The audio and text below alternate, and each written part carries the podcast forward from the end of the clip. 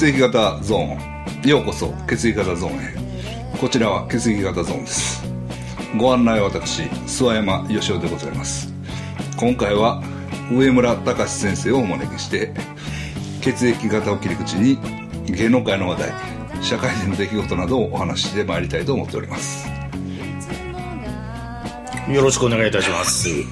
えっと、上村です。はい。今、福山の自宅からそうですね。撮っております。ええ先生、まあ、前も一回、もう数年前ですねでも、うん、そうですね。一回ラジオあのお願いしたことあるんですけど、はいはい。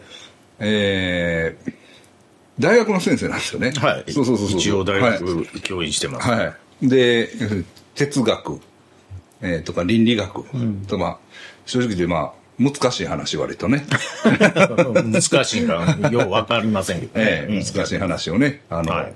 ご専門にされてまして、で今回ちょっとねえーっと吉川隆先生ですか？はいはい、隆そうですね、うん。の、えーっとブルーフィルムの哲学っうん。ていう本があってはい。その先生のお話をねあその先生を、えーふくあの、えーっと上村先生の勤務されてる大学にお招きして、そうです。ちょまあ講演会プラス、まあこうお話し会というかはい、そう。哲学対話っていうんですか、うん。はい。そういうのがあってそのイベントにおあのお招きお招きというかあの、はい。あの誘っていただいて。ありがとうございます。はお越しいただきまして。いやいやいやもう あのねほら見てこれ。先生 先生のジャージ。うんわしの。借りてもうね。こっちはせーの。各自を聞いてもらうね、はい、あのーすっかりもう2泊3日はい。お世話になりまして、いえいえ、全然。ええ。で本当は1日目にの夜に、そう。ラジオやろうと思ったんですけど、あの真島先生っていうねまだこれまたあのとまあ戦争倫理っていそうですね。ね戦争倫理学とええ。研究倫理では、まあ、日本では第一に。はいはいはい。ということでね、まあだから、まあ、来られて、あの、まあ喋って。もらったんです酔っ払って来 られて、まあ、その 収録はダメになったんですけど、でも、あの、戦争倫理っていう話がね、あの、あ、ハッとしたんですよ、僕も。なんかあの、その、ウクライナにしても、はい。イスラエルにしても、なんかこう、えー、なんか話がね、あの、まあ、別に人のこと悪く言う気はないですけど、なんかこう、軍事専門家みたいなやつが出てきて、はいはいはい。で、弾が何発あったらええねんとか、この地域はぬかるみがあるから攻められへんねんとか、はいはなんかそういう話ばっかり、ほんで兵隊、あの、なんか、どうしたとかこうしたとかね。戦略面が多いですね。そうなんです、そうなんですよ。そういう、だからそういうちょっとこう、あの、まあ、言い方悪いですけど、戦争のゲームの面っていうか、えーっと、ゲーム的要素の部分ばっかりをね、なんかこうニュースでやるんですよ。ほんで、それは正直言って確かにね、あの、面白おかしい部分というか、なんていうんかな、この、なんかどっちが勝つねみたいな、ね、あの、その、そういうこう、まあ、この前も言ったんですけど、なんか、広島が勝つんか、阪神が勝つんかみたいな、阪神買っときゃ。すみません。すみません。我がタイガースね。我が広島。でも新井はよく。だって新井だってもう、はい。広島から行ったりとか。そうあれもしたって往復しましたからね。全部そう。いやまあまあまあそれは失礼しまあだからそういう話になるんですけど、やっぱりそういう、こう、まあ上村先生と真島先生とね、こうまあご一緒する機会があって、そういう戦争倫理っていう、まあ分野があるんだって、まあもちろんあるんだろうけど、ね、そういうこう、倫理面、その哲学的な面から戦争を考えるっていう視点がね。全然ないなと思って、はいはい。ええ。まあまあそれにちょっとハッとしました。はっきり言って。ね、ですからまあ収録はダメであのベロベロ酔っ払って。そうそうそう。上村先生がねあいつ酔っ払ってきた。ってもう来ないって言ってたのに、もう家に帰って収録するっていうの俺も出るとかね。もう酔っ払ってるから、もう、いついつこんな、いつ収録すんの？いついつすんの？いつすんの？いつすんの？早く早くやってくださいみたいな。配信やったら脱ぐでとか言ってるな何を言うとんか分かんない。ま あ そんな言ってましたけど、まあ、僕にとってはね、はいあの、こう、ちょっと、あの、気づかせられることが多くて、あの、すごいいい、いい時間だったなと、あの、思ってるんです。はい。は い迷惑かけてない。のシラフ一人で。い。やいや、ほんで、まだ、真島先生はなんか、昨日も寄ってたけど、YouTube いつでも行きますから、みたいな。呼んでください。でも何回も言ったよ。うん本当に？何回も呼んでください。何回も言って、名刺もちょっともらったあはいはいほんまに一回ちょっと、あの、あの、お願いしてみようかなとも思うんですけどね。でね、はい。彼のね、はい。あの、大学のホームページではすごいスーツを着てね、爽やかな顔でね、や男前や。めっちゃ映ってんや。けど、もうみ、本人見たらビビるでしょ。い。やいや、いや、だからね、いやいや、まあ、その、真島先生の話別に続けるのもあれなんですけど、いやいやしてやあうん、あの、なんやろ。あ、こういう人ほんまにおんねんなと思った。だからこう、男前で、背も高くって、あ別に上村先生男前やないって言ってるじゃないですよ。いやいやいや男前でね、あえてこう、遊びに風というか、うん。まあ、かなりこう、どうですかまあ、おしゃれというか、都会風というか、の身なりでね。で、こう、まあ、ブライ感というかね、うんそういう雰囲気もあって、やのにもうめっちゃ賢いみたいな。ほんで大学でバリバリみたいな。こういう人っているんやな、みたいな。うんまあ、それはね、あの、昨日のあの、えー吉川先生にしてもね、あの、すごいおしゃれなね。おしゃれで、もう、で、ちょっと線が細くてね、わしと全然違うやろ、あれ。いやいやいやいやいや、先生がどう言ってるんじゃないですよ。いやいやめっちゃおしゃれやん。なんか腰からかぶって、んで、なんか、こう頭の先からんつま先までねおしゃれに決めて、なんかすごく興味深いですみたいな、リアクションの取り方も、わしみたいなの全然違うね。いや、ほんでまた題材がこう、ブルーフィルムをね、この、小難しく語るみたいな。そのいや僕なんかまあ、ブルーフィルム集めてたけど、確かにその、ブルーフィルムの話を、うん。コンコンとできる相手って、僕もよく考えたら、はいなかった。吉川先生も、あの、ブルーフィルム集めてる人間に会うの初めてやってうん言っておられましたけどそうなんですよ。でも、あ、こういう小難しくね、うん。あの、考えることもできるんやな、みたいな。僕らもう、あったった、みたいな。やばいやつあったぞ、みたいな。やばいのあったで、みたいな。そして昨日、府中焼きの店で見るというね。隣にちっちゃい女の子と家族連れおったのに、まあまあ、あれ帰ったからよかったけど。子供がこっち覗いてきたらどないするか思って。うんまあまあいいよ。まあまあね。そうそう、そういうね。うん、おしゃれで、なんか、あの、ガリベン君みたいな全然見えないじゃん。うんね。うん。洗練された感じが、二人とも割とあ、そうですね。そう、洗練された感じがしていて。うん、そういう感じで、もう本当に楽しかったです。ああ、それは、ええ。ありがとうございます。ありがたい、ありがたい。これでまあ、あの、まあそういうのでね、で今日も、えっと、あの、えーまず、靖国神社の分社があるんですかね。そうそうあ、うん五国神社なんですけど、民五国神社。ああ、五国神社ね。ほんで、遺族会館とか。遺族会館 ね、ほんでこう、あの、だって門をくぐったら、輪を持って立タロスとスペースみたいな。バーンと書いてあるね。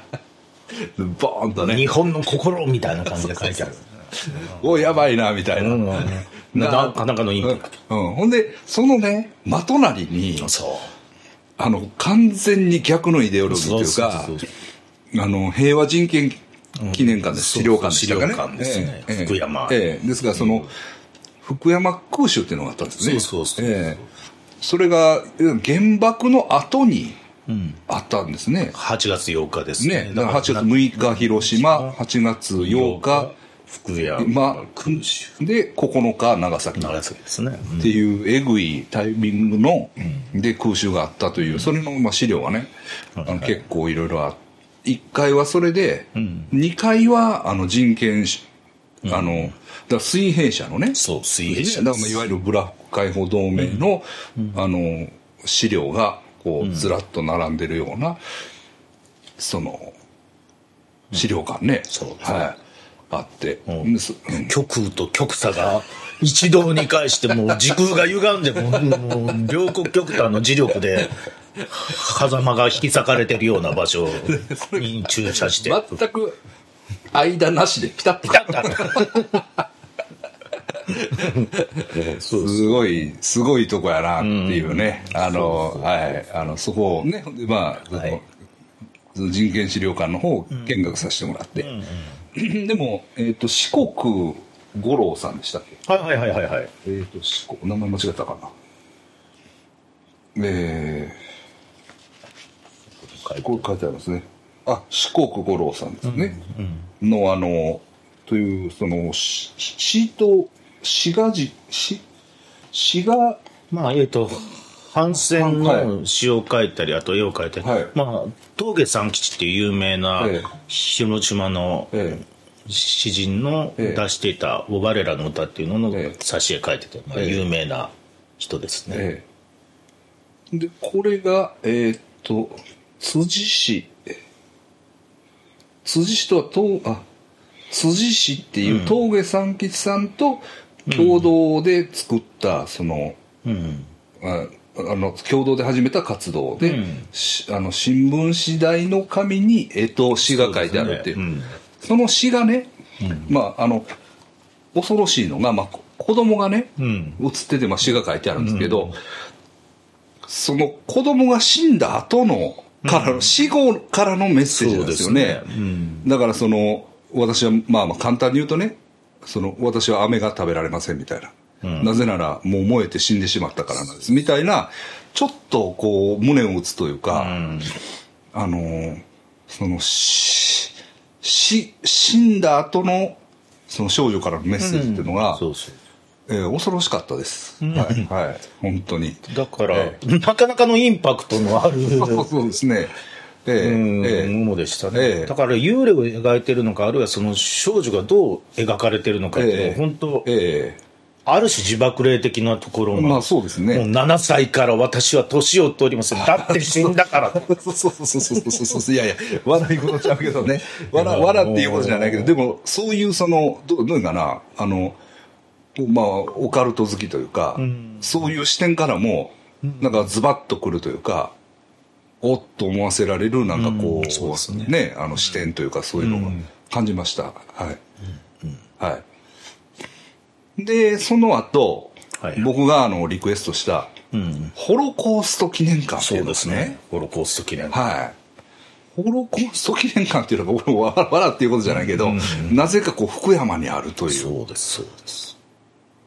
謎です、ね謎、それは由来もいまいちわかんないです。あまああのあの近くに住んでいるあのプロテスタントの牧師さんが、はい。そのアンネ・フランクの方と何かゆかりがあってあの遺族と交流があってそれで作ったというような話もあって一応福山市の中でもその人権資料館とあとホロコースト記念館は広島の子どもたちは割と訪れたりするんですけれども。ええちょっと謎。あの、少あのいろいろな資料も、えっと、あるんですけれども、はいユダヤ陰謀論の本もあったりとか なんかどう集めてどうどういうコンセプトで収集し収集してるのかがちょっとわからないところもあったりして。ホロコーストというより、ユダヤみたいな。うーんそう、いや、一応ね、中にあるのは、あの、ホロコーストとかアウシュビッツとかの模型があったりとか、こういうことが行われましたとか、そのはい、アンネもちろん。が、はい。あの、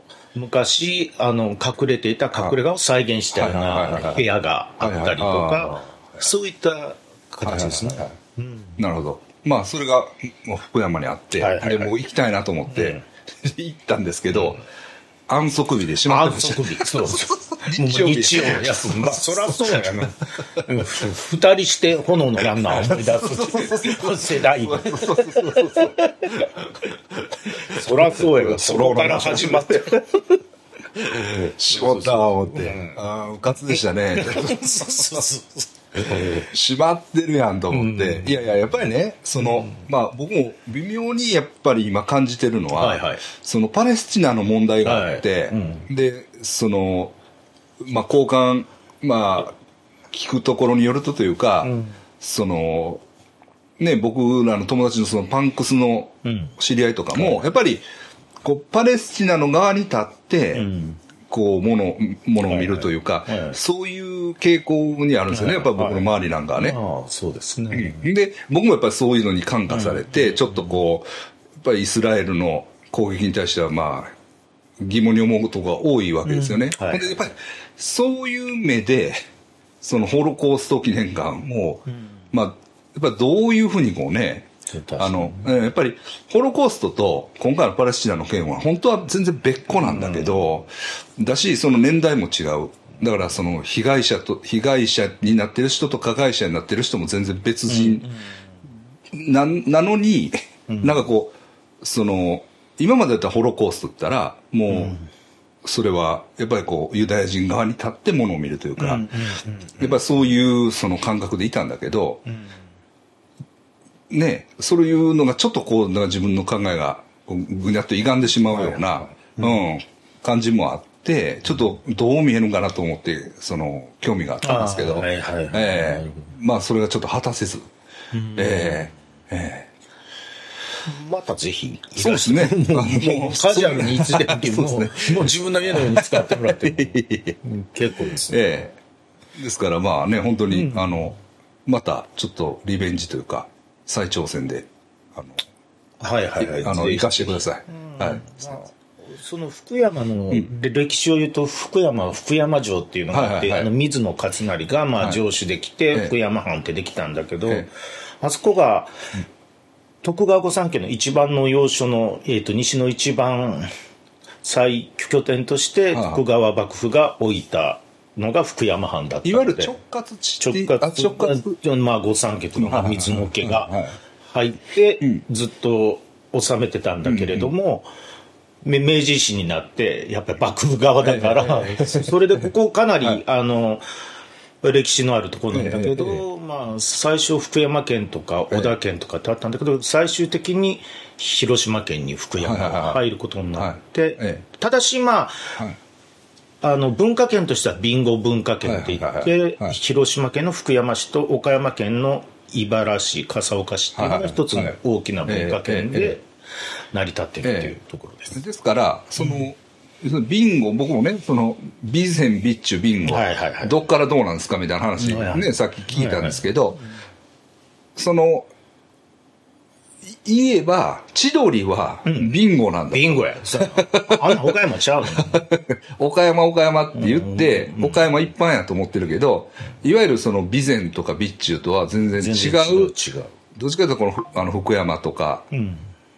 に至る、どうですか？えっと、大野道なんかも、あ尾道はまあ、えっと、美山って言って、あまた違うまたちょっとあ違う。ややっぱ尾道は尾道で独特の証券があったし、三原は三原城があったので、やっぱりちょっと違うんです。ほんなら、その、千鳥はもう間違いなくビンゴだ。うんうん、だから、はい。千鳥っていう名前もあの、えっと、笠岡っていうところで、はいあの、はいはい。彼らは笠岡商業出身なんだけど、ええ笠岡高校と、まあ、名門校があってあそこが、えっと、千鳥っていうのが交渉になってて、そこから取ると。あ、なるほど、なるほど。で、あのーはい。あっちの、はいあの、えっ、と、えっ、と、千鳥の、えっ、と、はい大悟のお姉ちゃんは、えっ、と、千鳥っていう小料理屋をやってる それは福山で。福山で。だから福山。もちろん。だから、彼らも遊びに来てたのは福山の福山。で、はいはいはいはい。岡山なんて行ってない。遠いもんね、岡山。あそうですそうですそうです確かに確かに。だからまあ、知り合いも、あの、えっ、と、千鳥の知り合いは結構、はい私も知り合いとか、はいはい結構近いところに、あー例えばお姉ちゃんは、あの、小料理屋でよく知ってる人、むっちゃよう似てる。ああ、そうね、顔が。そう顔まあちちょっとこう、女性らしい顔といえば女性らしいかもね、可愛らしい顔というかね。まあまあ、言えば。なるほど、なるほど。ずっとやってます。ほど。ほんなら、まあ、千鳥、千鳥とか言って、岡山弁とか言って、やってるのは、実は、あれがクローズアップされたビンゴなんですよと。ビンゴの言葉の方はが多いですね。ああ、なるほど、なるほど。わかりましたもうこれで皆さん、その中国地方の地図がもうパッとそう。まあ、中国地方ってだ頭に浮かぶようになったと思います。大体、はい鳥取も島根も、まあそうですね位置関係分かってなかった。岡山とはい広島も分かってない人が、はいはいはい特に関東圏はいはいはいははい多いし、なんか鳥取の県庁所在地が島根やとかって言うとるやつがおるぐらい。失礼もう失礼すぎる。もうけどまあそこもいろいろ文化としても面白いですはいね。うん。そうですね。はい。わかりました。まあそんな福山に来てるんですけど、先生ちょっといろいろね、一応議題を一生懸命考えてうんありがとうございます。出ましたけど、まずね、はいはい。ちょっとまず言いたいのあ、は、はい。この前一回ね、うん。血まみれで僕と、そうそうそう。そうそうそう。それ、そのね、先生が、うん。あれね、夜中、だからクリスマスですよ、ほんまに。クリスマス。うん。ねほんまに。うんほんまに。24日とかちゃうかそう、な。20、あの、だから23から24日に変わっか変わって、うんだから日付的にはもう24。24。う。うんん。あの、24なんですけど、いきなり3時頃にそねう、テレビ通話というか、あそうの、そうそメッセンジャーで、あの、あの、映像の通話がパン入ってきて、うんあ、上村先生だと思って出たら、うん血まみれやね。そう。島見れ。でえっと、何したんって言って、でもうなんか酔うてはるし、もう何言ってるかわからんし、ほんでその、どこやとか言って先生も言ってるけど、ましてよ、もう真っ暗やん。真っ暗。あれ真っ暗。真っまあ真っ暗でのこの辺り。その、今でもここのその、場所っていうのは把握できてないのにそのバックの映像を見て、俺が何を判断できるわけないのか。そうそうそう。でで、ほんまに真っ暗やしね。ほんでね、ほんでまあ要するにあれ酔っ払ってこけて顔を打ったっていう話なんですよね。ああ、はいはいはいはい。けど、ちょっと階段めいてるんですよね。あそうそうそうそうその話をちょっとね、してほしいんです。はああ、承知いたしましい、た。はい、すいません。はい。はい。はい。じゃあ今から、はい。来ていいですか？はい、はい、はい。階段タイムです。はいあの僕私広島市の方でですね、はい。ずっとあのロック喫茶のまあ老舗のロック喫茶があって、そこずっとあの勤めてたんです、はいでまあお客さんもいろんな人が来てたんだけど、はいそこでまあ常連さんというか、はい。みんなが見えるはい。女の人の女女性の霊っていうのがあって、はい。い、つもスピーカーのここにはい。気づいたらいるっていうのは、はいはいはい。私ももちろん見るしあとマスターとか、あるいはお客さんもみんなはい、はい、はい。見る人はいはい。がいるんですが、はい。まあそういう人がいてまあでもあんまり怖いっていう感じじゃなくて、はい。はいああいるなとかあるいはお客さんいい日の時はちょっといいてくれたらなんとなくああ、なるほど、なるほど。あ悪い感じはしないいてくれるなって感じだったんです、そのお店の名前は一応、いや別に構わへん、はい。あのえっ、と猫まんまっていうはいはいはい。はいあの伝説のロはい。ック、有名店。実は有名店、はいはい。うん。ブランキー・ジェット・シティとかもはよく来てくれたりしてましたね、うんはい。でそのお店が、まあ、マスターもなくなってそしてお店も閉店したんです。よ、はい。はい。でそこはあの3階建てのあの細長いビルで階段を急な階段をずっと登っていくようなところだったんですけど、でたまに何か広島市に住んでて飲んでた時もあそこ、はい。今どうなってるやろうなとか、まあ何もはい。入ってないし、ええええ。お店も入ってないから、そこの上まで、はい。3階まで行ってそしてあのぼーっとしてることもあったんだけど、一い。っぺんなんかぼーっとしてたら、はい。ふっと後ろにその。はい。あ女性だっていうのが分かって、顔は見なかったんだけど、はい。後ろにはい。行ってこう影で神とかが見える、はい、はい、はい。とか思って、はいはいもうその時ちょっといろいろ疲れてたのもあったからあ「あついてくるか?」って言うたああ、言った。言うた言うたなんか寂しかったんかもしれん、はいはいはいわしも、はいで言うたら、なんかふわってきたから、はちょっと怖くなって、あい。はい。と思ってもそのまま後ろ振り返らずに、はい広島の市内の家に帰ってはい。でまあそこから何もなかったんだけど、たまにあの当時タバコ吸ってて、はい。ベランダでタバコを吸ってたら、はい。四つ辻のところに、はい。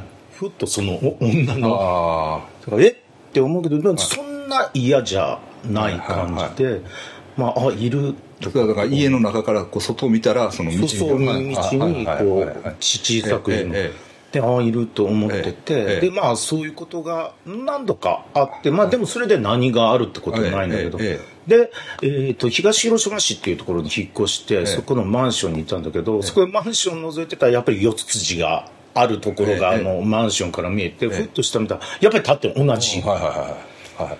クリーム色のコートみたいなのを着たような感じで、ふーっと。で、まあ顔は見えないんだけど、まあ女の、あついてきたんかな？広島市から東島。で、ここの家に、はい。あの住むようになった時も、そこに四つ辻が公民館のところで見えるんだけれども、あそこ2階からタバコ吸ってみたら、やっぱりふっと、ああ、いる。あはいはい。っていうふうなことがあって、はい。その福山からあのタクシーで帰ってくるんだけれども、何年数年間に一回同じとこでタクシー道間違われる。で違うとこで降ろされる、あの、はい。前回あの、はい。降りたとこもそこだったんですけど、はいはい。でその時っていうのが、は自分があのそこを指定しているのがまあ、はい。酔っ払ってるとそんなぐでんぐでんじゃないんだけど、はい。何か、あの、まあ、その時も LINE で人にはい。返信を送りながら、はい。ここでって言ってはい。下ろしてもらうんだけど、そこはいつも違って、はい。そこからもう真っ暗だからはい。本当に迷うん。はいはでもその時も大体その女の人がそう、ツツジに立ってるいのがあ見えた時に、あはい。なんか運転手さんが別のところでおろどされて、そこからまたすごく迷って帰るっていうのがあって、で、あの、この間の、はい。クリスマスの時も、はいはいはい。まあ、まさにそうで、こう、メール、LINE を送ってて、あ、着きましたって言って降りて、はい降ろされてブーンって車行って、はって思った。ら、あ、またここ、あ、はい。違うとこって言って、ちょっと待ってって言って、追っかけたら、耳 zon にはまって、バーンと。ああそういうことね。で、血だらけ。で、うーってなって、で、もう真っ暗だし、本当誰も来ないあの、住住宅街。で、もうこれ、ちょっと痛くてで、でもそのまま寝てしまうかもしれんとも思って疲れてたりもする。は。で、いかんなと思っえてえ、誰かに連絡しよう思って、す諏訪山先生にしたんだけど、でもその時も3回その女の人が通ってる。それはね、えっと、足が見見える。普通にまあ、あの、本当にもう。普通そうを3回だから、はい。あの3周するぐらいの大きなグルーはい。プみたいな雰囲気で、はいパーって通って、それから5分ぐらい通ったらパーッと。あで、ちょっと怖かったんだけど、はいでも今思ったら、あの、こうやって話をしましょうっていはいう形で思い出したら、ええ。まあ、立ってるだけで悪いこととかせえへんし、まあ、はい。ちょっと馬鹿されるみたいなことはあるけれども、なんか、もしかしたら、こけとるこけとるどうしようって、心配してきてくれたんかなって今はちょっと思って、そうがあんな怖いがらんでもよかったかなと思うっていう、まあそういうあ、いやはっきり言ってビビってましたよねいや、ビビってた。もう、だって怖いもん。あの女の子があの女そうそうそう。の子が通りよんやみたいなそうそうそう。いや、怖かったもん。いや、いや当時は怖い。その人に「道聞きよ」って言って「いやあ人間じゃない人間じゃない。人間じゃないそうそう、人間だ聞く。ええとか言って、聞く聞く。真っ暗やしさ、やっぱりね、いや、今だからそうやって言えるけうどん、怖いよ。いや怖いと思うわ。怖い。でいや俺も怖かったもんだって。俺も夜中の3時でさ。血だらけの男からの中血だらけのおっさん。もうもうもう何とか帰れよとか言ってんのに。そうそそううそうそう。そうん、もう大変でした。だから、で、でも今から思うだ。から、えっと、足がこう見えるのと、カッカッカッカっていうので、ええでも、その、いたってうずくまってるから、ええまあ、ここでしか見ないんだけど、そしたらやっぱりあの、なんか、えっと、クリーム色の、あの、シューズを履いて、やっぱ全体がクリーム色なんよね、なんあか。ああ。まあぼやっと素人というよりちょっと黄みがかったような感じそうそうそうそうそうで、髪が長くてっていうので、はうん、ずっとそれで見えて、何べんも通ってた。だから何も言わなかったけど、カッカッカッカッカッカッって音が聞こえてきたら、そう、あ音は聞こえるそうそうそうで、スッと通って、まあで、だから本当にほっと見たらもう、暗闇の中にはい。もう溶け込んでいっ溶けてるような。込んでるようなはい。はい。はいあうん、っていうのがあって、えまあ、あの時はむちゃビビって。で、むむちゃ顔痛かった。でも、歯折れてなかったし、よかった。血だらけですから、あの、絵に描いてるのね、血だらけちょっと血出てるとかちゃうから。ちゃうちゃうもう鮮血がぐわーって血。いや、なかなか止まらへんかったし、それも怖かったよ。怖いわ、痛いわ、血止まらへんわ。うん、それで、あの、女の子来るわで。でもだからまあ大変でしたねあれは、はい、うん。いやだからトリガーがあってトリガーっていうのはきっかけがあって、はい。ええなんか、えっと昨日もご一緒したけど、ええ。まあ、我々がよく行く、ええ。サムライデリカテッセっていうお店、ええ。はいはい。そそこのあの、はいはい。マスターもはい。ハードコアのベース、ええ。まあ、我々、えバンド界隈ではよええ。くお世話になって、まあ、知ってる人なんだけど、ええ。まあ、その人にが悪いとかじゃない、会った時にやっぱりその、なんかそういうね。女の人を見るので、まあもともとがロック喫茶でそこで、でもどういう経緯で誰かっていうことは誰もわからないから、はいもしかしたらバンド関係の何かはい。我々とゆかりのある人なのかもしれないけど、でもみんなそれはわからんで、あ、いるね、いるねって、ええあ、今日いるね、みたいな感じで。え言ってたので、まあ、それは分からないけど、何かその、さサムライデリカテスのマスターが来て、見るってことは何かそういう、やっぱハードコアとか、まあ、我々のそのバンド関係の何かものがきっかけになって、何かで出てくるのかな昨日も行きましたよ。あ行った桜井大学で行ったけど、うん。今日は何ともなかったですね。なかった。うん。人がいたら出てこへんかもしれんし、はい。まあだから侍に行ったら必ずってことはないし、はい。でも侍で前、それこそで泥酔した時があって、はその時はずっとわしが横の女の人らしき人と喋っとったっていうのを、またマスターを ほっといたみたいな。まあなんか喋ってるから、まあ 喋らしとく。あううちはね、この小さな女の子はね、上には出るんだけどね、なんかそんな、そんな髪の中の女性は出てないですよ、とか言ってたけど。えうんでもなんか喋ってられるから、なんかでも、えっと、怒ったりも途中からしてたから、何か喧嘩してるんだなと思ってたんだけど、そんなのんきやばいにやんやばいやんけやばいやつそうそうそう、やばいやつ。うんでもそれは一回だけだった。ああ。なんか、うんその時はそういうことがいっぺんあった。ああなるほど。わかりました。ならまああの日はちょっとやっぱりまあ怪我も大変やったけどそういう。スピリチュアルな経験もしてるということですね。そうですね。何年かに一遍は絶対なんか間違われるんですよ。うん。がここまで帰ってくる。ああなるほどそのちょっと暗いしね、もしかしたら慣れてない人とかで、うんうんうんうん。まあ、えっと、空き地みたいなところが、まあ、あの、まあ、確かにね似たような区画がすごい多いからね。ちょっと僕もいまいちつかめないですけど、はそうです。はい。うんまあうん、また今度、えっ、と、迷ったらでももう、えっ、と、走らないように。だから、急斜面の坂なので、あの、こけた場所ね、あの、こここですって言うたんじゃけど、なんか真っ暗でね、昼間見ても、まあ、空き地があってっていうとこ、もう、斜斜面は、走って追いかけてバランス崩して、そのまま溝に足をと取られ、は顔面からっていう感じだった。気をつけてください気をつけよう。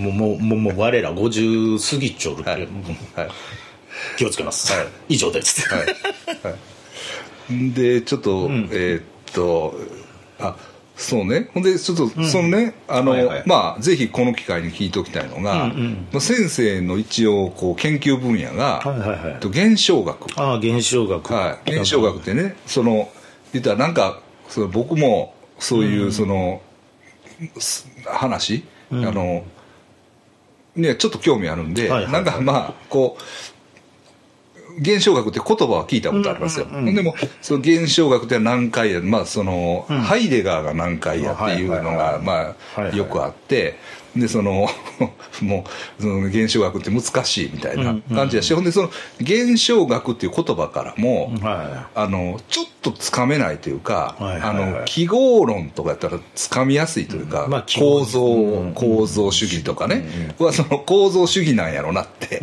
こうなんとなくその想像がつきやすいんですけど、の現象学っていうのがなかなかこうちょっとまあ僕にとって難しいというかその、どういうことなんやろなっていうのがあって、はいはいはいでちょうどまあえーっと今回の例で言うとねその、えーそのブルーフィルムの哲学っていう、その吉川先生の本があってそのブルーフィルムの哲学っていう話が割とその周辺情報をつぶさにこう、うん。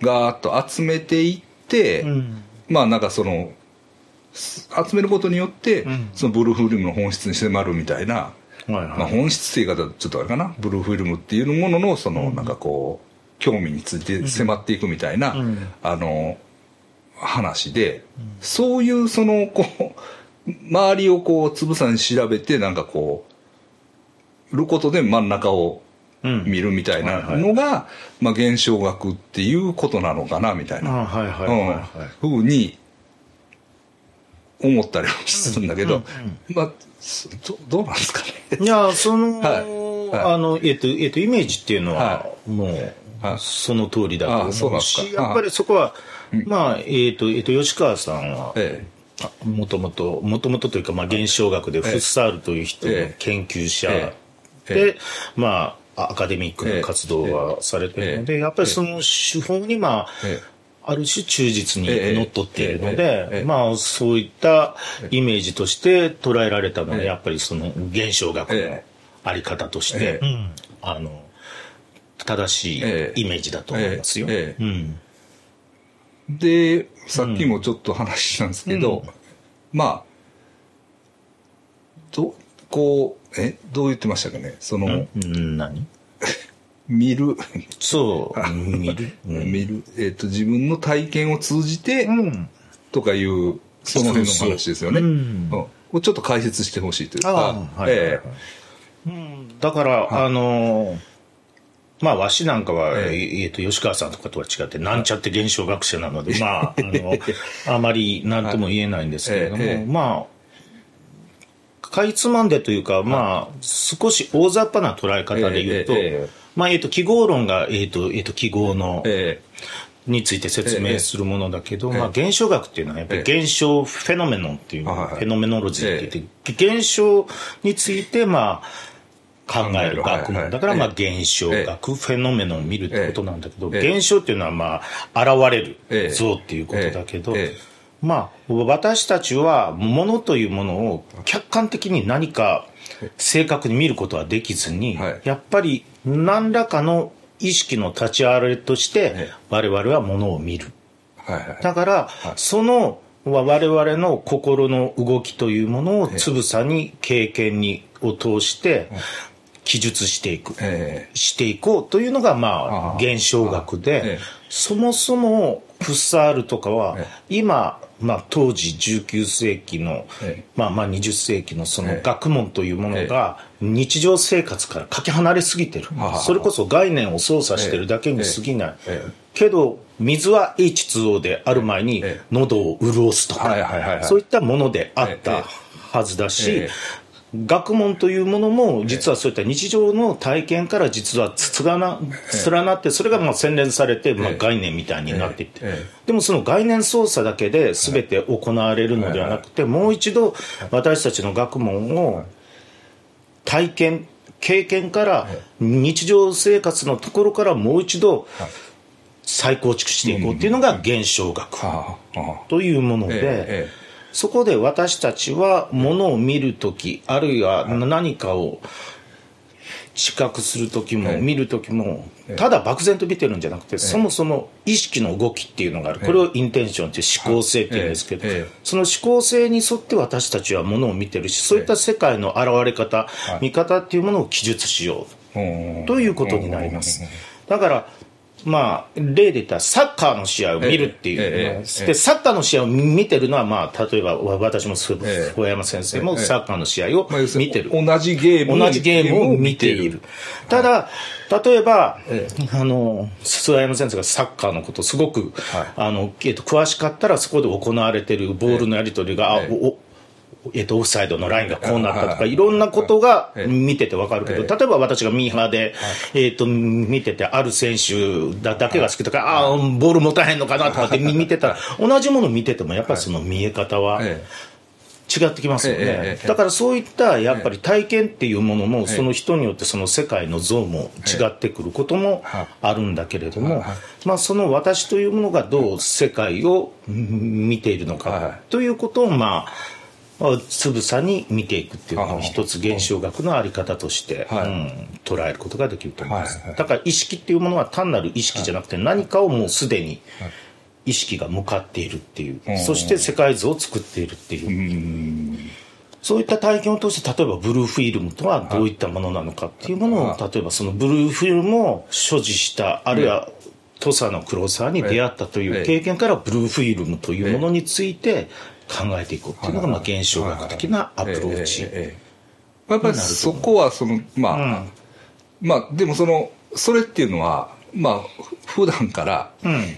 別にその自分が見てるっていうのを分かってるというか、うん。あのなんかほんほんわか分かってるというか、そのまあ当たり前のことといえば当たり前のことはいはいはい。そういう感じもするんだけどやっぱりそこがその、まあ、かなり意識的にうん。自分自身が見てるっていうことをこう際立たせていくというかまあ、そういうまあ、ちょっとまあ過剰過剰さというか、うん。それが記述するってことですね。はあ自分の心の動きやその概念っていうものをええ。単に概念としてええ。何か本とかフィルムっていうものとしてじゃなくて、そのフフィルムとの関わりとか自分の向かってる意識の中からフフィルムやその作品というもののええまあ、まあ、かっこつける本質みたいなものを際立たせていこう。ただそれはえ意識の流れとして記述はできるけど、それそのものはやっぱり、ええ。あの、言葉としてどう把握できるかっていうのは難しいから、そうではない、そうではない、じゃない、じゃないっていうところで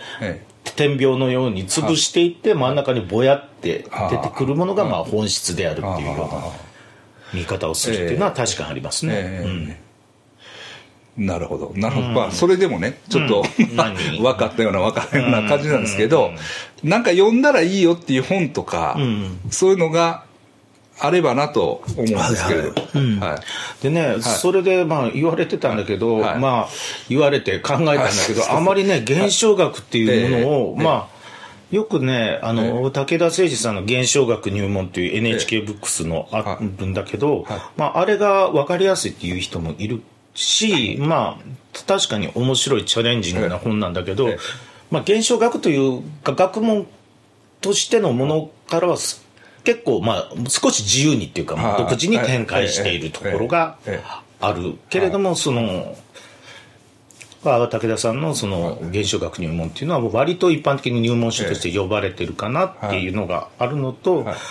あとそれこそ、えっと、吉川さんとかが、はい。あの編集を務めてる、はい。あの現代哲学入門っていうのは体験を通して考えるっていうのは、今の現象学の最新のあり方から、あの述べてるので、はい。そういったものを読めばいいかもしれないけどちょっとまあ歯応えはええ。ああると思います。であと現象学っていうものっていうのは何かっていうのはそれこそうん定義しにくいし、えあの本質直感とかね、ええあの本質を把握するとか、はいはい。あるいは現象学的還元とかっていうね、ええ言い方で、ええありのままのもの、いいでよく、はいあのカントやはい功利主義とかね、ええそういう別のあの研究してる人から「おうじじゃあ還元やってみいや」とかって言われて現象学者そなんか「還元やってみろ」でできるかいうことも言ったりもはい笑い話するんですけれども、やっぱりその単なる理論じゃなくて自分、人間関係とか自分がどう抱いてるかっていう観点から現象学的なアプローチをするっていう意味では、現象学的看護学とかやっぱり看護とかケアをするっていうものはやっぱり病とか病気っていうのも私の病気として私にとって病気がどういう意味を持つのかとかあるいはその看護師と患者の中で病気という概念をどう共有できたりとか、はい。あるいはそれがどのように現れるのかとかっていうことを考える上で、まあ、はい。現象学的看護学っていうのはまず一つのあの分野として、まあ、現象学のえ大きなムーブメントとしてもあるんですけどそこの、まあえっと敵弁とお花見っていうねあの、えっと村上康彦さんっていう人が書いた、敵弁敵弁。だからあの、えっとキアス敵弁ってはあ。うんちをととお花見っていうあその介護とか看護のそのをそう現象学的に記述するとああ。看護という語りは何はいか人を見るという語りは何かっていうところを、はいまあ、現象学的なアプローチええ。で見てあれは本当に具体的な人間と人間とのコミュニケーションの中でのその現象学的なまあえ取り組みをえ記した本であれは名著だとええ。思うしあれはまあ読みやすいと思います。なるほど。うん、そういった本も、まあえっともしご関心あれば読んでみてください。なん分かっかあればたかな？みんな。なんかあれば質問してください。あと、えっと、現象学者からの、えっと、批判は受け付けます。お前が語るなとか言われると、まあまあ確かにね、まあ、現象学会入ってないからね、ややこしく、あんまり言うたらが。ああ、そうなんや。そういうのがあるんですね。いや、いや、別に何もないんだけど、あの、はい入ってますね。まあでも、哲学会と倫理学会では入って、えちゃんと働いてます。えでも、あの、現象学ってよく聞くようにな,、なりましたよね。それは、その、うん。とは思います。やっぱりちょっとあの、えっ、と、フッサールの研究とかも少しあの、資料の関係で、ええ。っ、と、進んでるところもあったりもしますし、ええまあその現象学的な、やっぱり、世界の立ち現れ方っていうものをもう一度記述していくっていう捉え方っていうのは今まあ求められてたりするところもあるでしょうしまあ単にえみんな違うとかでもなくええ。てやっぱりでもそこには共有するものとかええ共通のまあ感主観性とかも言ったりするんですけどそういったものをどう捉えたり我々は人間同士コミュニケーションできるのかっていうのを現象学の観点から考えたりええ社会はもう一度現象学の考え方からどう現れているのかっていうのを見るっていうのはええ。単に権利とか義務とかええ。それこそ行動やあの構造や制度としてのみ論ずるよりも、は私とのその日常経験とか体験との関わりの中でど。う立ち現れてくるかっていうことを、まあ、研究としてそれぞれが提示していくっていうことで、まあ、世界の見方も豊かになっていくのではないかなと思うし、まああのえっと、吉川さんもブルーフィルムっていうことで、自分がフィルムを持った中から、その体験をまあ本にすることで、ええええ。まあ、こうやってブルーフィルムっていうその体験を我々も追体験したり、え共有したあるいはブルーフィルムって何だろうっていう、ええ。自分との関わりで考えるようになったりするし、まあそれが一つ大きな現象学としての本の出版というだけではなくてムーブメントっていうかええ。運動になるから、えまあ、吉川さん自身もそういったところで、まあ、こうやって議論ができたりとか、ええ。本を、ええ。まあ、出版することで、ええ。いろんな人に読んでもらうっていうことで、またブルーフィルムというその一つのあり方っていうものがええ。提示できたり、他の人がいろんな提示を出すことで多面的になっていけばいいのではないかなっていうことは、え多分ええ。思っていると思うし、まあ、あ実際昨日もそういう話もね、ええ。してくれてましたね。うん。まあ、ブルーフィルムって、まあ、ちょっとね、とあの分野が特殊というか、あの、誰もが親しめるような素材じゃないっていうのは、まあ、確かにあるんですけど、ええ。なるほど、なるほど。わ、かりました。まわあ、だからそれもブルーフィルムを何か、あの考えようっていうよりもやっぱり彼が高知で勤務していた時にええ土佐の黒沢にええ出会った、ええそうですね。というその体験っていうものをやっぱり自分の中であるいは自分の学問領域である現象学でどのようにまあまとめたり試作したりすることができるかっていうのが最初なので、ええ。ブルーフィルムありきではなくてやっぱり彼の出会い経験ありきというえところだと、えはい。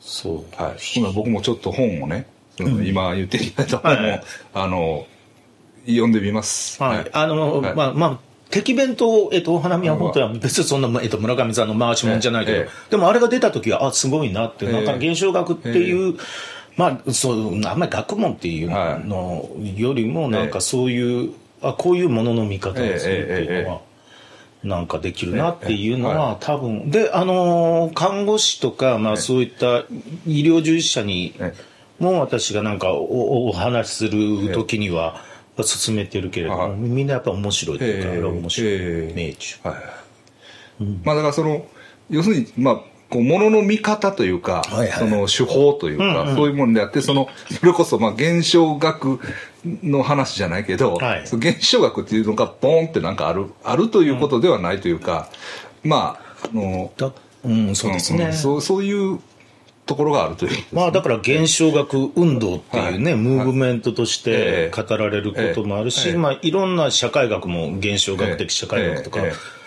え。やっぱりその現象現れ立ち現れ方っていうものをなんとか記述しようっていうはい。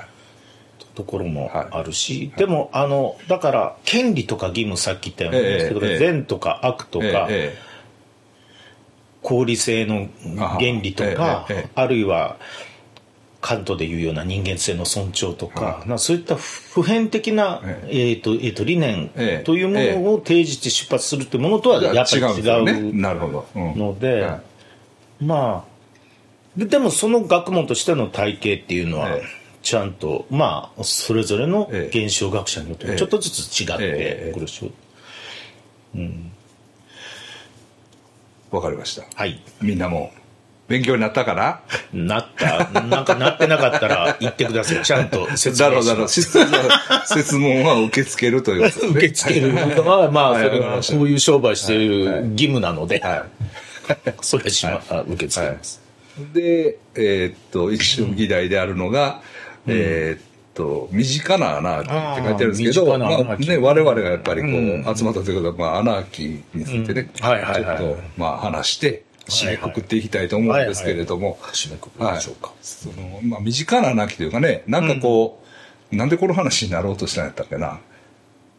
アナーキーなんかないかな。そうそうそう。いやだって我々が集まったらやっぱりなんかアナーキーだ。まあしとかなあかんとは思う、うん、なんかねこうあの実現されたアナーキーというか、そのあこれアナーキーだよねみたいな、うん。なんかそういうのがあるかなみたいな話をしてたんやったかな、うん午前中。はい、ちょっと忘れてしまった。はい。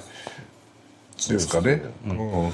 身近なアナーキーって、はい。まあだからそこもまた、あアナーキズムっていうものの、やっぱり捉え方っていうところになってくる,、ええ。くるんだけどやっぱり、アナーキズムでアナーキーってある系で、はい。あのまあ、根拠とか、そういうものがないっていうことなので、ええ。何かをアナーキーだとラベリングしたらもうその時点で何かそれに定義が生まれてしまうと、ええ。もうそれは一つの根拠っていうはいはい。ものを作ってしまうものになるのえでえ、まあだからアナーキーであるっていうことはやっぱりええ。どこまでも自由であるっていうことにつながるからええ、これがアナーキーだって言言うことは言えると思うし、それはね、いっぱい言ってた、もっとカジュアルにね、言ってった方がいいと思うんです。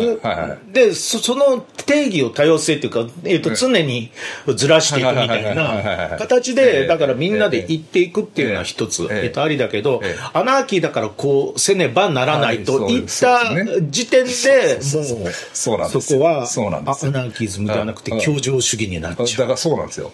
アナーキーやったらこうせなせなちゃん。と、あそれアナーキーなんとか言ってくるやついるんですよ。いや、だからそんなんちゃうから、みたいな。そんなんちゃうちゃうちゃうよ。アナーキーだからこうせなあかんって言い出したら、その時点で違う。えー、佐山さん、案外アナーキーじゃないとか。いやいやいや、全然そんなんちゃうから、みたいな。ででそういう人に限ってあんまりアナーキーっていうイメージもないから、まあねなんとなくアナーキーって言ったらなんか、あの、粗暴じゃないそうみたいな。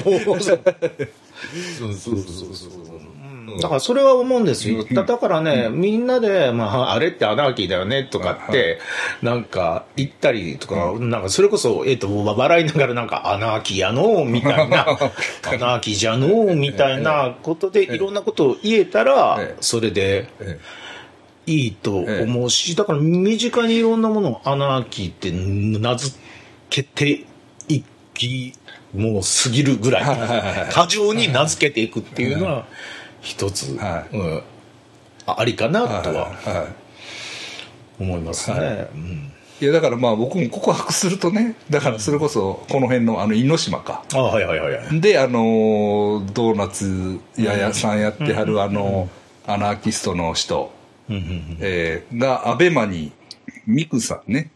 えーっと、そうそうそうそう。もうこの辺ですよね。ああそうそうまあ猪島すぐそこ尾道のうん南側の。うんで、まあね、一回訪ねてみたいなとも思うぐらいなんですけど、はい。栗原君は知ってるんじゃない？ななんかね、いや、その時にね、やらしい話流行ると思ったんですよ。うん。あの人がこう、バッと流行ってう、んうんで、あの、バズると思って、うん。はいはいはい。ほんで、アナーキー批評っていう、僕のあの、僕の別のね、はいあの、ユ YouTube チャンネルで、あの、シリーズをやってたんですけど、ちょっとネタがなくなって今止まってます。してます。まあ、またやりたいなとは思ってるんだけど、そうそうそうそうそう、う。ん、なかなか流行らなかったな、みたいな、のがあって、うん。そうね。あもうちょっとで確かにポップ、やっぱりそれでもアナーキーって言ったらやっぱり反権力とか、はい。うん政府主義とか、まあ混乱みたいな感じの、ええちょっとハードなね、イメージがうん、イメージが強い。と思ううん。まあ、やっぱりこう、ハードコアパンクとのつながりとか、もうそれもある、あっそうですて、まあ、まあでもそうじゃないアナーキーが 流行りそうやなと思ったんですよね。うん。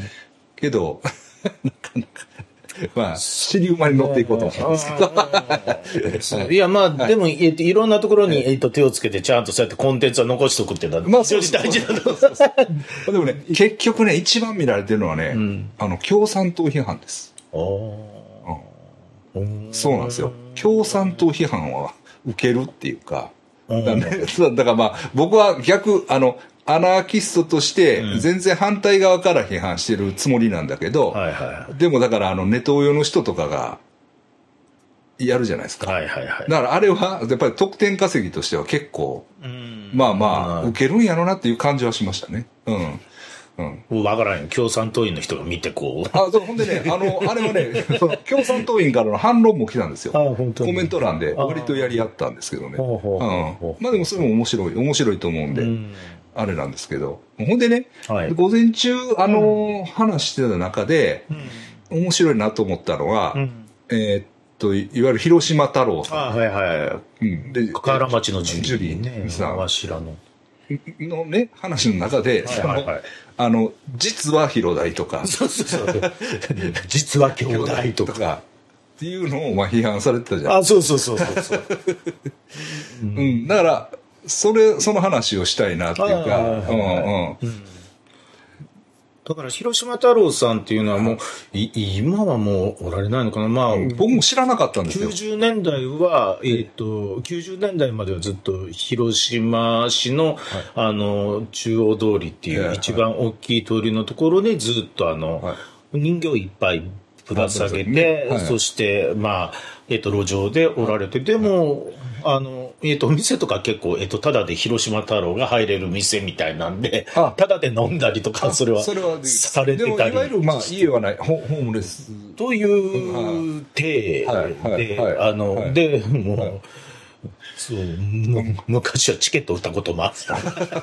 ライブチケットなんかしだけど、ノリで、太郎さん来てくれへん、いつもおおわしに歌わせるんじゃったら行くとか。え。であほらこうコミュニケーション割と。ああ、すごい取る。はいはいはい。うん、で、河原町のジュリーさんは、あの、河原町、あの、京都出身なんですよ。え。京都いる時は、ちょうど私が中学生の時に、はい。ぐらいに亡くなったんだけれども、でもそれまでは見てました。はいああ、ジュリーさんって、昔はどんどんむっちゃ河原町とかの辺で、はいあの、引い。たいて、あの人たちいっぱいいたから、今から考えられへん考えられへんね。考えられへんね、今。うん。でもそんなんでおられたのは見てるんです。はい。で、まあちょっとアナーキーとかっていうので、自由人でまあそういう話え。で、えなんか広島太郎とええ。か、ああいう人たちのっていうことがあって、まあそれはそうだと、そういう面もあるんだけどえ、何か有名になる中で、え実は広島大学出身とかそうそうそう。ジュリーも実は兄弟出身なんだとそうそうそう何かそのまあその活動してる拠点としてる地域の名門とか権威のある大学出身だけどそれをこういう暮らしをしてるみたいな感じで行ってしまうところが何かやはり権威主義能力主義ので逆にそうあのホームレスというのにそれにあの意味を持たせるために学歴を持ってくるってええ。一番すごいやり方でわしは大嫌いなんだけど あそがんなんするよりももうもう自由に備えて寝てるはい。それこそホームレスのおじさんの方がアナーキーだと思うしええ。何かその一つの象徴のように言われるときにええ。その対局の学歴とかえそういったものを、まあ、実際、広島太郎さんは、まあ、広大出て、そして、あの、ま、松田に入って、なんかデザインしてたとかね、なんか、ウィキペディア見たら書いてあるけど、はい、ほんまかな？って思ったりとか、実際親しい人に聞いても、い。や、なんか、広大なんか出とらんでとかって言うてたけどね、なんかだからそのあたりももう定かじゃないですけど、そういう人がいて、だからアナーキーっていうものを何か、実は何々みたいな権威づけをしてしまうと、その時点で、やっぱり意味を失ってしまうし、まあ、逆にまあももしかしたら広島太郎自体が言ってるんじゃなくて何かそうやって意味を見つけ出したい、そうそうなんですよね。だからその方がこうストーリーとして受け入れやすいっていう、そうですね。こう、こっちからはからの願望というか、そういう面が大きいような予想はするんですけど。そうですね。ええ、だからそれこそこっちの期待してるものを投影することで実像を歪めてるっていうか自分たちの見たいものを見るっていうのが、特に昨今この、時代では強くなってきてるから、まあ、そういったものの一つの、まあ、現れとして見えるなっていうのは、うん。うん、アナキズムと、だからアナキズムが何かそう、はい、あの、落とし穴に入るとしたら何かで権威づけたりとかしてしまうことによって、アナキズムがアナキズムでなくなるから、何か、そこあらゆるものから自由でありたいし、まあ、自分がやりたいことはやるし、まあ、それに対しては自分なりの義理とか責任とかを通すっていうのが贈与の中でも必要になってくるし。それができないと、結局アナキズムっていうと単なる粗暴とか。ファッシファッションって言ってもまあなんか非常に上っ面なものだから、えー、だからもっとポップにアナーキーじゃのーって言える、それこそ、えっと、千鳥あたりにアナーキーじゃのーとかって言ってもらえればい。いんだけれどもっていうのが。なるほど。まあそうなんですよね。うん、なんかその、こんなんやのに高学歴、うんうん、まあだからそれはだからねあの一応こう、まあ、まあ避けられない批判みたいなか、うん、形で、まあ、ちょっと捉えたんですけどあの、うん、そのブルーフィルムの哲学の中でもそのブルーフィルムっていうのは、うん、その別に何やろ。うまあもう宿命的にこう、反権力というか、そ、ね、の違法違法。なものを作ろうと思って違法なものを作ってるわけじゃない。で、その、あの、作ってる本人も別にそれがいいと思ってやってるわけじゃない。というかもう、確信犯的にやってると思うんだけど、それを、まあその、吉川先生の本の中でね、うん、えー、っと、まあ偉い人も見てたみたいな。そうそうそう。ちょっとわしが意地悪なこと言うたそうそうそうそうそうそうそうそうそう。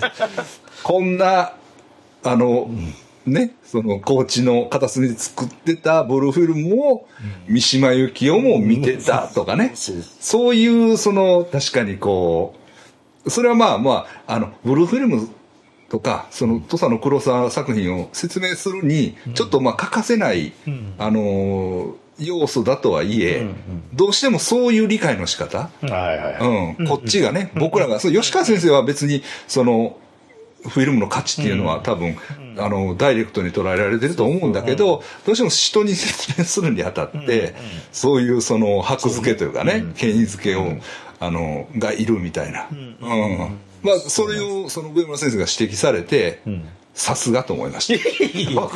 さすがアナーキー。俺、ほんまに。まあ、これは俺が言うべきやったなって。いや、ほんまに感心したんですよ。いやいや、やっぱり、やっぱり先生、ってこうちゃうなみたいな。いやいや、うん、まあでも、多分吉川さん、吉川さん、それに悩んでるっていうのも分かってるし、あれなんだけど、やっぱり、彼はまあこう、ブルーフィルムでこう一度本を出したんだから、やっぱり言ったように、えっと、続きとして、やっぱりそう、権威ではないっていうことの、えっと、愛着感やいろんなものについてきちんと、あの、語ることが、義務やって彼がね、言ってそうしますって言ってた。ね、もう昨日もベロベロとったけど、最後もベロベロ最後喋ってたけども。男前や。男前。あんな男前やそれがね、その、これがまた、あの、ひょんなことじゃないけど、だから、その吉川先生自身が神戸に今年から移ってきたんですよね。そうそうそうほんで、で聞いたら、その僕の住んでる地区が、もう好きでたまらん。言ってたね。で、うろうろしてると。うろうろしてる言ってた、言ってた、言ってた。いやいや何言ってんのみたいな。ほんで、ほんでまあ、ブルーフィルムの、あの、ちょっと、あの、お互いのね、あの、見せびらかし合いを、なんせしようと。ああ、それいいですね。ほんで、僕もちょっとそのコレクションを、もうええかなって、ちょっと内心、あの、積極的に集めてなかったんですけど、またちょっとね、あの、私なりのルートをつ、使って、あの、集めますわ。よよろしくお願いします。そうそうそう風立ちぬを集めましょうみたいな。風立ちぬ風立ちぬを探しましょうみたいな、ね。探しましょうええあの話もして、ちょっとね、あの、多分、あの、交流していただくこともできるのかなと。あももちろんもちろんです、すごくえっとえっといい人だしわしと違って人間できとるけどそんな、そんなことない。あれは。神経質そうやで。いや、うん、あのね、そうそうそう。あんまり、あんまり、ああんまり詰めたら、あの、えっと、お腹痛くなる。その、そうそう。その、わ、わいらみたいな、こう、そうそう。もう、ぐわ止止まらしてくれみたいな感じとはちゃうかもしれないちょっと、あの、線のね、あの、うんま、真島みたいに酔っ払って、こんな夜中に来るようなこともせえへんし。うんまあでも、ぜひ、その、ブブルーフィルムっていうものが、ややっぱり、ああの時も言ったように、まあ、今は、まあ、権威付けみたいな形で言わないと、ブルーフィルム自体が語れなかったり、ブルーフィルムを社会の文脈に定着させるためには、やっぱり、まあ、必要な作業っていうのは、私もそうなんですよ。ってるんですよ。まあ、それがある程度文脈化されたら、今度は、それをきちんと論じることがええ、多分吉川さんにも大切だけえど、それをやっぱり一人でやるっていうよりも、ええ。それこそ現象学的なムーブメントとしては、私があの時言ったように、ええ。あの、吉川さんは、その、ゆずっこっていうものを、こう、語ったりええ。したことによって、ええ。その自分が持ってるっていう秘密、見たという秘密を手放したっていう言い方をしてるけど、ええ。でも逆に言ったらそれは、あ図書や、あの語りを通して我々がその秘密を共有していることにもなるからええええ。ええそれは私たちが追体験して一つの体験としてブルーフィルムをそれぞれが位置づけていることになるからまたそこであの諏訪山先生とかいろんな人がブルーフィルムのその。光を当てるっていうことによってブルーフィルムっていう一つのえ作品であったりその,、ええ。あのまあ言葉やそのイメージというものがまた変わってくるし、ええその運動の短所についたという意味でこういった出会いっていうのはまた諏訪山先生にとってもあるいは吉川先生にとってもそうですね。いい僕も燃えてきました。だからちょっとね、あの、先生の手伝いじゃないけど、まあそのね、あの、なんとかこう、また、あの、こう研究のね、種になればいいかなというようなね、あの、感じも、まあこの出会いでね、もう、いや、あの、本も僕気にはなってたんですよ。ああそううん。うん。あ、ブルーフィルムの本出したやつおるんや、みたいな。うん。うん。うん。で、まあ僕にしてみたら、僕はもうブルーフィルムベテランっていう自覚があるから、あはいはいあちゃんと分かって分かっこう最初はね。でもこうやって、あの、知り合えると思ってなかったし、その別にあの本もまあ、買って読むとは思ってなかった。でもこうやって、あの、誘ってもらって、はいはいあの、本読んだら、めっちゃ調べとるやん。さすがまあ、さすが大学の先生、めっちゃ調べとるし、みたいな。まあ性格的にも彼はすごくきっちりはいとしたはい。感じのもうね、素晴らしい。息子、あ、こう読んでても、あ、なるほどっていうね、もう、うんあの、勉強になりました。すいません、なんか、そうは言いながらもね、でもやっぱりそう、勉強って言うけど、やっぱりそう、それこそ、いあの、吉川さんの体験を追体験するようなええ。形での、まあ、書かれ方にも、ええ、なってますよすよね。ええ。うん、やっぱり現在のその、男性女性って、あるいは男性女性との愛情ということだけではない、ええその側面えを、視点をどう当てることがでできるかということに明確な答えは出してないけど、その問いをずっと持ちながら語ってるっていう、その誠実まあ、ポさルノっていうね、やっぱりちょっとスペシャルな、こう、ジャンルでもあるし、はいはい。まあ、それはまあ、ちょっとね、あの、テーマとして現代的というか、はい。その、あのジェンダー問題とかそういうのもはみつつ、それとは別にその、なんか、あの、映画好きとしてのね、なんかこう、興味とかいう、うん。だからその周辺情報もすごい豊かに書かれてるんで、あの本自体もね、はいはいはい。おすすめです。おすすめです。その吉田先生の回し本じゃないけどあの V ルフィルムの哲学ね。だから、ねそういうまああの文化系、おしゃれっ子にも全然、あの読んでもあの楽しいと思いますんで。若い人にも、あのおす僕らおおっさんがね「あブルフィルムがおもろいな」って言うんじゃなしにその若い人があこんなんあるんやと思ってちゃんと楽しんでもらえるような、あの感じだと思いますんで、はい、おすすめです。おすすめですはい。ちゃんと美しさっていうのはどういうものなのかとか、あるいはわいせつっていうものが、ええええ。とエロスっていうのはどういう関係なのかとか、まあそれは、えっと普遍的なブルーフィルムに限らないその、そうですね。考え方っていうのも示してくれてる。ええ。でやっぱりね思ったのは、そのあのしょうもないもう90%はしょうもないもんなんだと、だけどそういうあの土佐の黒沢作品みたいな、はいはいはい。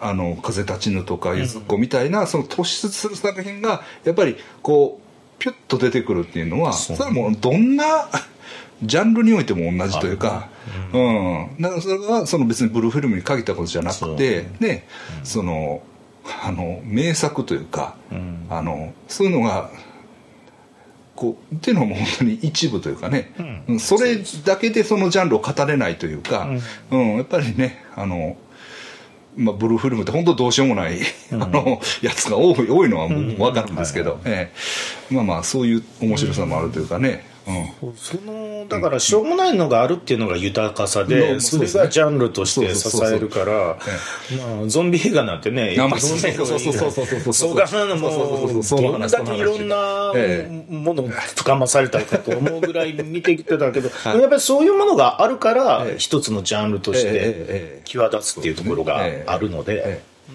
まあ、そういう点ではブルーフィルムのその豊かさっていうものへの愛着っていうものをちゃんと吉川さんはええ。次次回ええ。ちゃんと語っていただかないと単に誰が見とった で意味付けるので終わるのかい？っていうことを ちょっとね僕も手伝ってあのぜひ次回次回でそうそう。豊かなものなんかこれからもぜひ追情報はい。まあ、ブルーフィルムで何か あのやってたこブルーフィルムの方があアナキズムよりもバズったりするかもしれない。まあそうですね。まあまあまあまあまあ。それはそれで。はい。うん。まあ、その、それこそ繰り返しになりますけれども、はい。反抗的というかね、そのはいはい。自由への、自由、自由への、なんていうかこう、自由を希求するというか、はいはいはい。ね、その性の解放じゃないけど、まあその法律を破ってエロを見せるんだっていう、まあそういうその、持って生まれたこう、反抗的な、あの、作品というかね、そういう意味合いもあるじゃないですか。まあまあ言ったらね、その日本の場合は特にそのね、あの金金製品なわけですからね。そえそれを打ち破ってわざわざこう出すっていうのはやっぱり、まあ、政治的意図があるないにかかわらずねそういう性格があるというか、うんだから、まあ、あのそこでええ。あまりこう、ええ。過剰になりすぎると、ええ。政治的な自分ってなってしまうと またなんか、あちょっとのポリティカルにそうそうそう全然また面白くそのジャンルの豊かさがしぼんでしまうの。はい。で最初あの、えまああの、ええ。土佐の黒沢とかって聞いた時に、なんでそんなそれこそコンプレックスみたいな黒沢っていう映画とか世界に対して土佐とかええ何を言うとんやって思ったけど、まあでも実際その、えっと、エビアンっていう人が、えベネチア映画祭で、あの、はい。黒沢のラジオモンが賞を取ったから、ええじゃあもうこのラジオモン、よっしゃ、黒沢に行こう、えみたいなこと言ってるとか、あのポップさとか、あの、いろいろ、えっと、機材とか工夫しながら撮ってたりとか、あの、単に、まあ、反骨とかだけじゃなくて、はい。い、ろんなまあ商売系ね。形で、ええ。商売系やって、まあ、客が喜んでくれりゃいいし、そういったもの出したら、わしら御の字で、それで金でももらえる。その中でもこうええもんを作ってる自覚があるっていうね。るっていうの、ん。そうそうそうそう、うん。でだからそれは単にやっぱり、あの一つのイデオロギーっていうよりも、ええ。やっぱり映像を作るのが好きとか、ええ。そうじゃないとできないところっていうのはあって、なんかそういう力強さっていうものの方がむしろアナーキズムのその性の拡充としては あるんじゃないかなっていうのはあってそれこそねあのえっ、とえっ、とえっ、と白衣の愛とかはあの、日本人の、ええええああなんかそう女性と中そうそうそう。それがね僕、あの日本人の女性と中国人青年の性愛を描いたポルノがえっともうそれはあれは満州事変後？ご33年ぐらいだったと思う確か38 30まあそうですね、30年代にええ31年が満州事件だからそうですね、うん、30年代にもうそれが描くあのそういう作品があるっていうのが、これが絶妙やなと思いましたね。うん。ででねあの、うん。ポストコロニアリズムとか、ええそういうことで言えば、まあ、植民地主義っていうのは、ええまあまあ、男性的なヨーロッパ、ええ。あるいは帝国主義が、えあの植民地を、まあ、蹂躙するっていう、まあ、男性と女性でよく語られる、ええ。それが逆転してるとかっていうところで、もうそういうのを研究してる人はよだれが出るほど饒舌になって もう片木さんこんなものがあって。ででも確かにそれはあるかもしれないけど、まあ、ここは推測なので、ええ。また、あの、吉川さんに聞いたりとか、また、でも見れないからわからないんだけどね。なんか、あの、反対でええんちゃうとか、なんかそういう、それの方がエロない？そうそう、軽いノリが実はそれを刻印してるっていうふうに、捉える方が私としては好きだなっていうはいのまあ、ここはもう実証的なので、ええ。まあ自分の好みで言うけど何でもかんでも政治ありきとか正しさありきっていうので、自分、ガンで言い過ぎやしね、それは大体。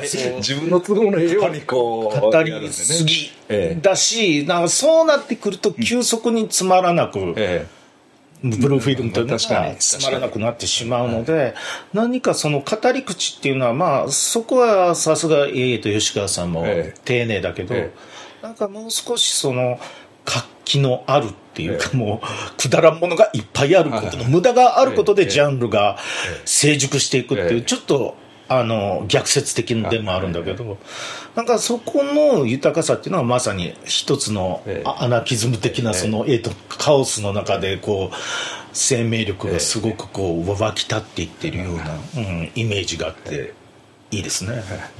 ましたまあまあ、そろそろ時間も、うん。おい。時間というか、バッテリーが切れそうとかね。まあ、80分ぐらいいってる。あら、本当に。もう失礼しました。長々といえいえいえ、また。楽しくええええ。まだちょっと近々というか。近々またたびたびやりたいですね。そうやりましょうはいはいはい。あとそれこそ、吉川さんも招いてでもいいし、あとは、えっと、もう真島が酔っ払って。真島さんちょっと真島さんねあの YouTube 読んでください。結構しつこくだからほんまにちょっと一回歌うと思ってね まあ、でも、ああいつどういう顔で喋るつもりでおるんかいやいや、まあ、戦争の話してほしいですよね。